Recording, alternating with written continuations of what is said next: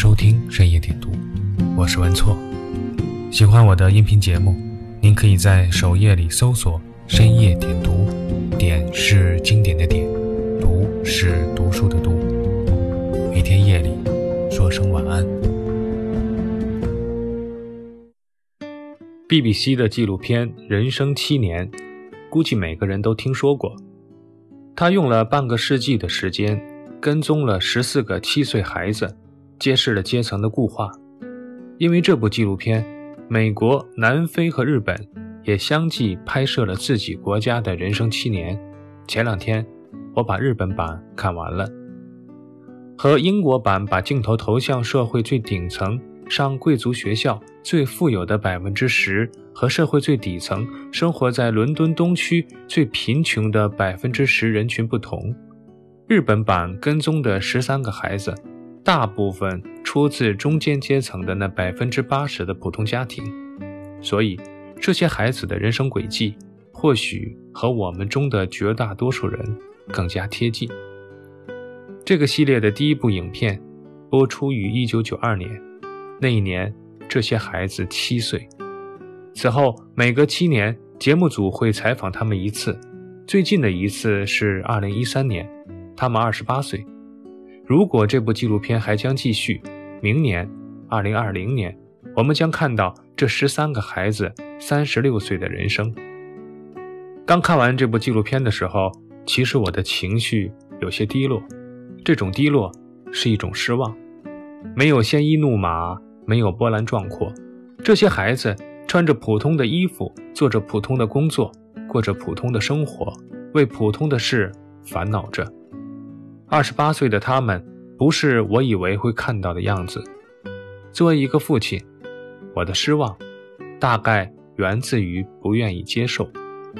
此时的我们如此踌躇满志，倾尽全力，而我们寄予众望的孩子，如果不出意外，他们终将平凡。七岁的时候，这十三个孩子都在上一年级，那个时候，他们都有着华丽的梦想。七年后，十四岁，有的人梦想改变了，有的人执着地坚持着。他们的人生将走向哪里呢？植树的父母是普通的办公室职员，父母对孩子管的不多。七岁的时候，他每天玩两个小时的电子游戏，但十四岁，植树还是不可避免地去上了补习班，每周三天，晚上十点下课。支持他学习的信念是。大家都说大学很轻松，上了大学之后就可以成天玩了。植树说：“如果真是这样的话，我要去大学里找一项爱好。”七年后，二十一岁的植树在东京一所大学念大三，目标是当一名检察官，但因为一次考试难度太高，植树失败了。他很快放弃了当检察官的想法，在一家连锁咖啡店打工。说起放弃的原因，植树说。想当检察官是因为有地位，人们尊重这份职业，但他意识到这并不是他喜欢的事情。和植树不同，由美的家庭非常重视学习。他父亲在一家著名的汽车公司工作，时常出国，经常一个星期都很难和由美吃上一顿饭。七岁的时候，由美就是一个非常好强的孩子。十四岁，由美更是成了别人家的孩子，好强。主动，成绩优异，是一个学霸。对于未来，他有明确的目标，去出版社工作。二十一岁，由美顺利完成大学，开始找工作。然而，给二十个出版社递交了简历，却通通石沉大海。最后，在一家企业的自助餐厅当了一名营养师。一路顺风顺水的他，第一次感受到了现实的骨感。这些孩子当中，家庭条件最好的要算贵子，他在东京长大，家庭的教育理念是典型的精英教育。即使是二十七年前，他的时间就被课外班填满了：星期一弹钢琴，星期二游泳，星期三练书法，星期五上补习班，星期天练剑道。每周他要坐两次火车去上课。那时他最大的愿望是能变出另一个我来帮自己写作业。然而，即使是这样拼命学习，初中、高中、大学，桂子都没能进入家人希望的首选学校。桂子一直觉得自己的人生很不成功，直到二十一岁，她找到了满意的工作，成为了日本航空的空姐。她的第一反应是自己终于让父母自豪了。然而，这份工作并不像表面那样光鲜，只要稍有疏忽，就会有人指着鼻子骂，有时想打一个盹也不敢，一秒钟都不行。桂子说：“我总是很紧张，总是在思考，即使下了班。”还想着那些事，而那个怀揣远大理想、从不曾改变信念、想要成为职业棒球运动员的男孩呢？他叫三重，他很幸运，父母百分之百的支持他的理想，而三重似乎也颇有天赋。二十一岁，他是大学里的投球手，打出了不少成绩，还上了新闻。然而，这样的意气风发并没有一直持续下去。几年后，他放弃了梦想，退出了棒球队。在父亲的印刷厂工作，说起原因，也只有一句：有些事是没有定数的，很叫人失望，是不是？然而，从数字上来说，那些理想的成功人生概率就是这么低。二零一八年，绝大多数省份的985大学录取率低于百分之五，在河南、江苏、贵州、山西，只有前百分之一的孩子才能考进985。即使退而求其次，二幺幺大学录取率最高的北京和上海也仅仅接近百分之十四，排名靠后的广西、甘肃、安徽、河南录取率不到百分之四。比如说北京，听起来并不是那么吸引人的北京邮电大学、北京交通大学，那也已经是排名前百分之十的头部孩子才能进得去的地方了。二零一九年，全国高考的报名人数突破了一千万。有一份统计数据显示，在全国只有前百分之六的孩子有机会考取一本，能读九八五的只有百分之零点七九，能读二幺幺的只有百分之二点四一。想读清华北大，你必须进全国的前百分之零点零三。这是家长不愿意面对的事实。你的孩子仿佛会走得很远。但有极大的可能，他只是换一个城市，换一份工作，但过的生活将和你的现在差不多。身为父母，都有一个愿望，想为孩子扫清路障，保全他们衣食无忧。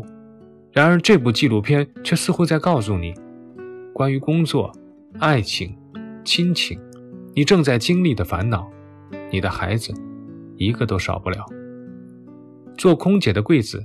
家庭能给他的帮助和保护，应该是十三个孩子里面最多的了。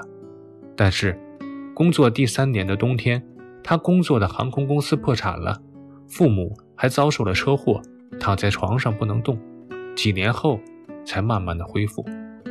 想去出版社工作的由美，一边做着营养师，一边不断的参加招聘会，这样执着的持续了一年，由美的童年梦想终于成真。然而，她却有了新的不安。二十八岁，朋友们都结了婚，有了孩子和房子，但她还是单身。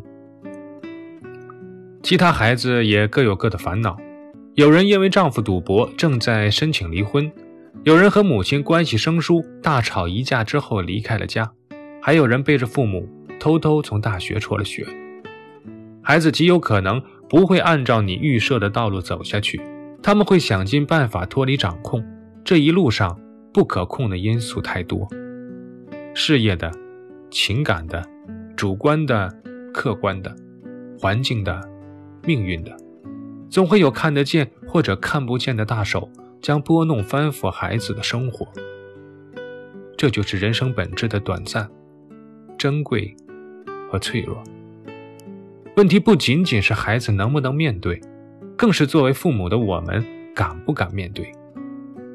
看到这里，或许你已经同意了，我们的孩子无法得到绝对的完美和幸福。那么，怎样的孩子将无限接近幸福呢？纪录片里，二十八岁的时候，有三个孩子传递出来的状态非常好。第一个很让人意外，是那个爱玩电子游戏、没考上检察官、在咖啡馆打工的孩子植树。现在他已经升职为店长，他负责的分店在一千家连锁店里面销量第一，在这个工作里，他找到了价值，因为这家店的结果是好是坏，完全取决于他。他也找到了想做的事，自己开一家店，独立自主，尝试新事物。他的眼神里有自信的光芒。第二个孩子在纪录片里没有什么存在感，他叫高江，生活在一个小城市，二十一岁在老人院工作，二十二岁结婚，很快有了一个孩子，生活按部就班，但他有从平凡生活里得到快乐和平静的能力。他说：“这正是我想要的。”第三个孩子是做空姐的贵子，公司破产和父母的车祸让他成长了很多。他经常和朋友一起跳舞，努力的、积极的、正向的面对着生活里的逆境。当孩子有追求的勇气，有健康的心态，有悦纳自己的智慧，就会以自己的方式趋向幸福。这就是所谓的“儿孙自有，儿孙福”。这也是百分之九十九的人要过的平凡。而丰富的人生。前几天听说鸡娃群里有流行一句话：“娃的时间有限，不能拿去试错。”听完觉得挺恐怖的。这是一个预期管理的问题。你可以期待最好的结果，但也要能够接受最坏的可能，不然自己会崩，孩子也会崩。上进心是可爱的，偏执狂却是可怕的。接受孩子终将平凡。接受孩子躲不开磨砺，是父母必修的一堂成长课。我们的父母不也是这样看着我们过来的吗？那么面对我们的孩子，也将会是一样。这句话说给孩子，也说给我们自己。愿你有追求卓越的能力和韧劲，更有接受平凡的智慧和勇气。毛姆在《月亮与六便士》里说。我用尽了全力，过着平凡的一生。每个人的生活都大抵如此，但我们往往害怕着这个叫做平凡的东西。所以，毛不易唱的那一句：“像我这样不甘平凡的人，这世界上有多少人？”才会戳中无数人的内心。现在，我们又把这愿望嫁接到了孩子的身上。接受平凡，不是放弃。退缩，而是管理好预期。我们可以期待最好的结果，但也要先想想，最坏的结果是什么？我们能接受吗？我们都希望孩子去常青藤、去清华、北大，但如果只是一个普通的大学，甚至是职高，我会不会因此痛苦不堪？要不要因此让孩子觉得不如别人呢？如果孩子只是用力的过着平凡的一生，我是不是还一如既往的爱他呢？我们的心态、状态，决定了孩子如何看待自己，如何面对那百分之九十九大概率的人生。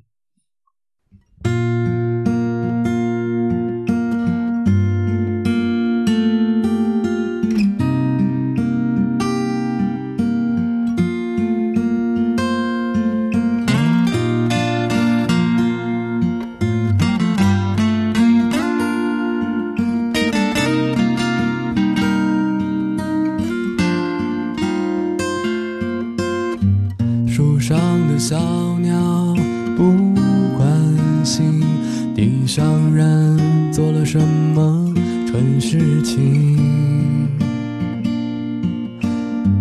鱼缸里的鱼它不在意，房间里人不快乐的原因。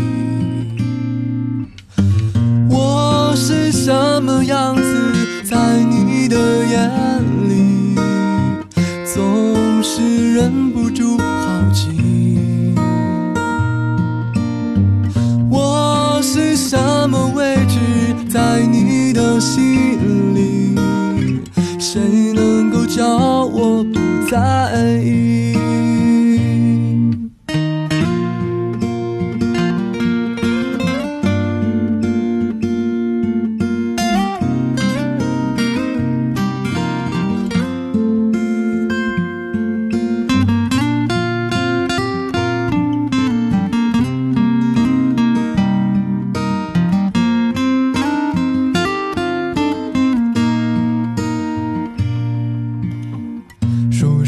小鸟不关心，鱼缸里的鱼它不在意。我的结局就是太在意，看不开放不下的你。我是什么样子，在你的眼里，总是忍不住好奇。我是什么位置，在你的心里，谁能够叫我不去在意？我是什么样子，在你的眼里，总是忍不住好奇。